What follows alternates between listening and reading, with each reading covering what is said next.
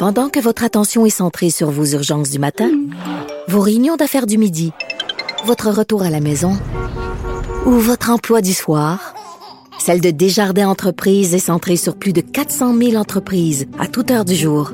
Grâce à notre connaissance des secteurs d'activité et à notre accompagnement spécialisé, nous aidons les entrepreneurs à relever chaque défi pour qu'ils puissent rester centrés sur ce qui compte, le développement de leur entreprise.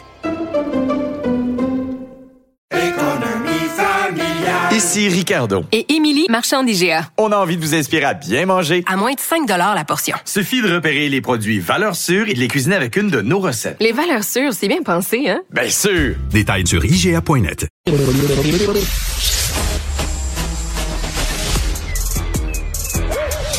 Mathieu Bocoté. Il représente un segment très important de l'opinion publique. Richard Martineau. Tu vis sur quelle planète? La rencontre. Je regarde ça et là, je me dis, mais c'est de la comédie. C'est hallucinant. La rencontre. Bocoté. Martineau. Alors, euh, Mathieu, avant de te parler une petite nouvelle qui vient de tomber de dernière heure de deux, Madame euh, Madame Giraud, euh, Madame Nadine Giraud, tiens, qui était euh, députée euh, caquiste de 2018 à 2022 et malheureusement décédée du cancer. On sait qu'elle se battait contre le cancer depuis longtemps. Donc, elle est décédée, Madame Nadine Giraud de la CAC. Mathieu, tu veux nous parler de Québec solidaire qui arrive en ville? Oui, qui arrive en ville et qui veut soudainement découvrir les régions. Alors, c'est une, c'est assez amusant. On voyait ça pendant leur conseil, leur conseil général, leur conseil national ce week-end, en fin de semaine. Ils nous disent, euh, on a atteint un plafond. Et il faut être capable de rejoindre l'électorat des régions. Comment peut-on rejoindre l'électorat des régions? Comme si on parlait ici de créatures exotiques avec des mœurs étranges qu'il faut savoir amadouer pour être capable de leur plaire? Donc là, QS se demande, donc là, le, le discours de base, c'est la simplification du message. Et aussi, il faut se mettre en mode écoute, disent-ils. Maintenant, on va prendre QS au sérieux un instant. Qu'est-ce que ça voudrait dire se mettre en mode écoute pour QS? La première étape, ce serait d'accepter cette idée qu'il est possible que des gens rejettent leur programme parce qu'ils n'y adhèrent pas tout simplement. Il est possible d'être en désaccord avec le néo-socialisme multiculturaliste de QS on pourrait ajouter, on pourrait ajouter que, contrairement à ce que disent certains analystes, ce n'est pas l'économie qui explique tout dans la vie, et beaucoup de Québécois refusent d'ouvrir l'oreille à QS parce que QS est un parti qui achète tout ce qui existe dans la, la. Hein. Donc là, du multiculturalisme, au chemin Roxham qu'il faudrait ouvrir, à l'immigration massive, euh, à la théorie du genre. Donc on aurait envie de dire à QS, si vous écoutez, là, si vous écoutez vraiment, êtes-vous prêt à entendre les Québécois qui vous disent qu'il faut fermer le chemin Roxham?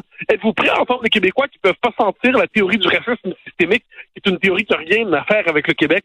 Êtes-vous prêt à entendre que les Québécois, quelquefois, trouvent ça un peu loufoque, l'espèce de multiplication à l'infini des identités de genre, puis que la volonté toujours de déconstruire le masculin et le féminin, ça devient lassant? Pourriez-vous entendre les Québécois qui ne se, sont pas heureux du multiculturalisme et des accommodements raisonnables à répétition et qui sont vraiment des défenseurs de la laïcité? Est-ce que vous pourriez entendre les Québécois qui sont pour la clause de l'obstant?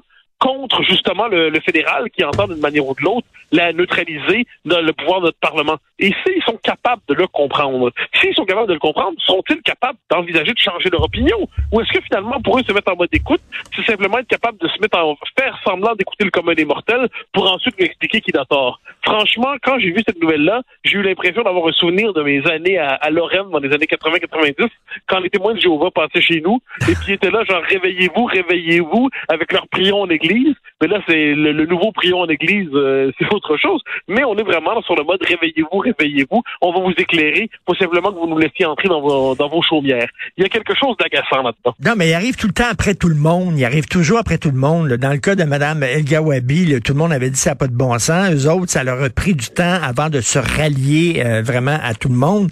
Et la même chose, ils viennent de découvrir que deux Québec. Attends une minute, ils viennent de découvrir qu'il y a un Québec au-delà des frontières du plateau mont Royal. Christy, ça voyage-tu ce monde-là dans le Québec? C'est certain que les gens des régions, ils sont pas idéologiques comme les gens du Québec. C'est certain qu'ils sont pas euh, dans la lutte euh, euh, pour la fluidité des genres et contre le colonialisme. Ils sont pas dans ces affaires-là. Ils sont plus pragmatiques. Les autres viennent d'arriver en ville. Ils viennent de découvrir ça. Oui, en fait, ce qui est particulier, c'est que QS, dans les faits, son électorat naturel, c'est des départements de sciences sociales des universités québécoises. Hein, là où le rapport au monde se trouble et se déconstruit. Alors, de ce point de vue, QS, on comprend pourquoi il perce, par exemple, à Sherbrooke, ou il perce euh, euh à Rimouski, parce que là, il y a vraiment, justement, cette sociologie électorale très particulière.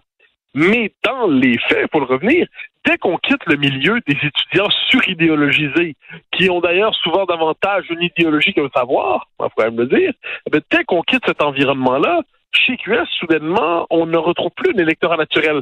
Il y a une partie de la vieille gauche syndicale, puis encore là, la vieille gauche syndicale est plus péquiste que, que, QS. Donc là, on se, re- et, je pense que le fond de l'affaire, c'est que QS doit comprendre que c'est sur la question culturelle, identitaire, plus largement tout ce qui touche aux thèmes sociétaux, qui euh, où, est- où QS est en rupture avec la population. Et est-ce que QS est capable de l'envisager? Quand Nadeau Dubois dit il faut avoir une vision positive de l'immigration, ben, est-ce qu'on pourrait juste en avoir une objective, c'est positive et négative selon les circonstances? Donc, est-ce qu'ils sont capables de quitter leur posture de, de prêcheur? Ben est-ce oui. qu'ils sont capables? Parce que, parce que QS, il faut imaginer, QS, sans l'appui de Radio-Canada, sans l'appui du devoir, sans l'appui du, système médiatique, d'une bonne partie du système médiatique, QS, ça va pas loin. Donc là, ce parti-là est même pas capable de dépasser son score actuel malgré un appui médiatique exceptionnel. Est-ce que ça se pourrait que le commun des mortels ait des réserves légitimes à l'endroit de leur programme? Et que sont-ils prêts à amender dans leur programme pour prendre le pouvoir? Les partis de gauche dans l'histoire, hein, en Allemagne, on appelle ça Bad Godesberg, c'est-à-dire c'est quand la gauche radicale renonce à la révolution pour embrasser la, la social-démocratie et prendre le pouvoir. Est-ce que QS est prêt à faire son propre Bad Godesberg ou ça leur est profondément étranger comme idée? Est-ce qu'ils sont capables de se modérer eux aussi et d'embrasser finalement une conception plus, euh, je dirais, euh, apaisée de l'identité québécoise? Et puis ensuite, qui, va, qui, qui mise sur la social-démocratie. C'est normal d'avoir un parti social-démocrate fort dans un pays.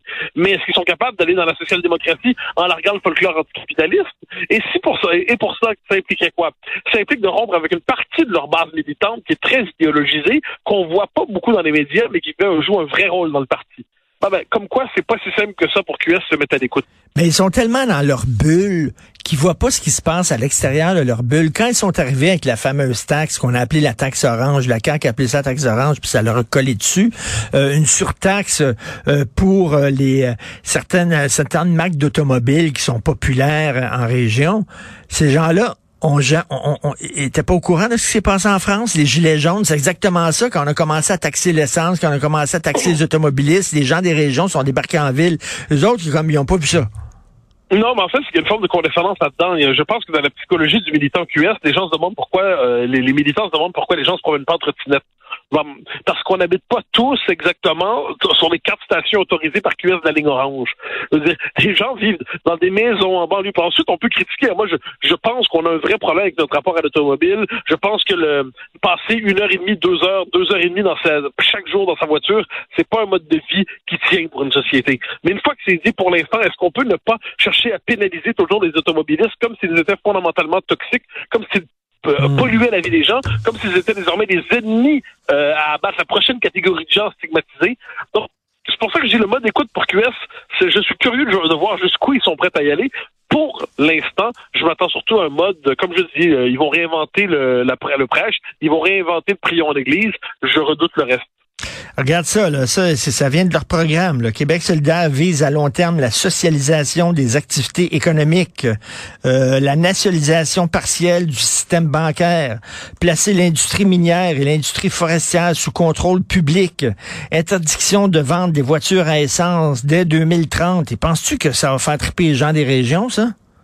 Non, mais c'est pour ça qu'elle se met à l'écoute, c'est-à-dire, c'est amusant. C'est-à-dire que fondamentalement, la partie autocritique du programme, ce que devrait faire QS, là, fondamentalement, il devrait avoir une autocritique programmatique et ils en sont incapables parce que c'est un parti qui fonctionne à la vérité révélée.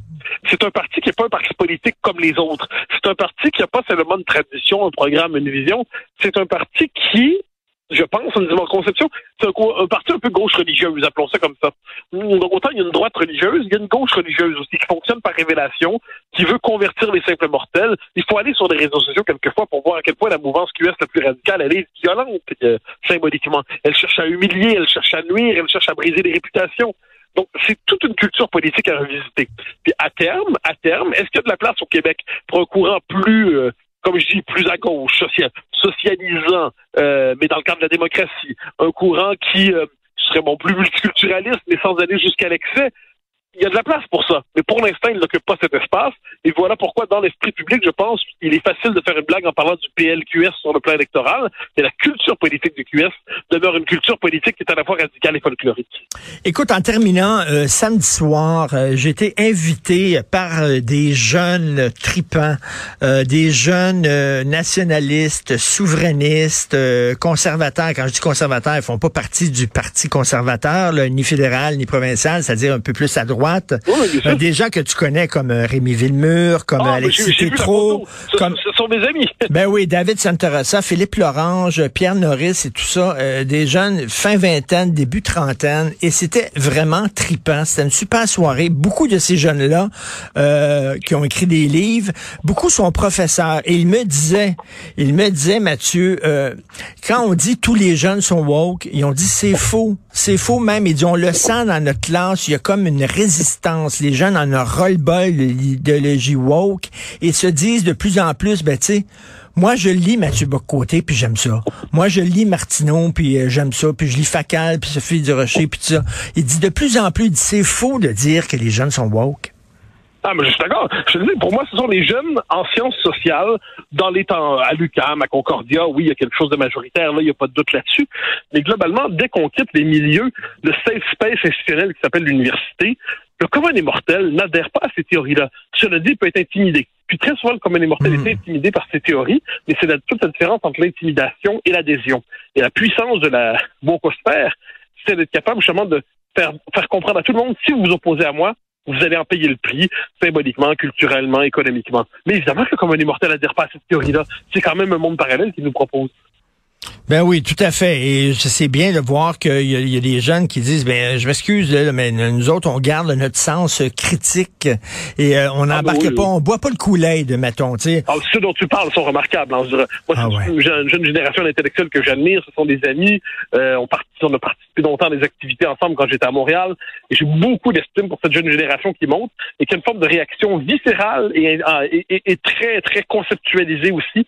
Donc, à la fois, c'est vital. Puis en même temps, ils pensent leur réaction devant cette espèce de de totalitarisme nouveau qui s'installe et qui se fait présenter comme le sommet de la bienveillance. En tout cas, c'est une soirée fort agréable. Bien sûr, on a pensé à toi, cher Mathieu. Merci beaucoup. Bonne journée. On se reparle demain. Au plaisir. Bye.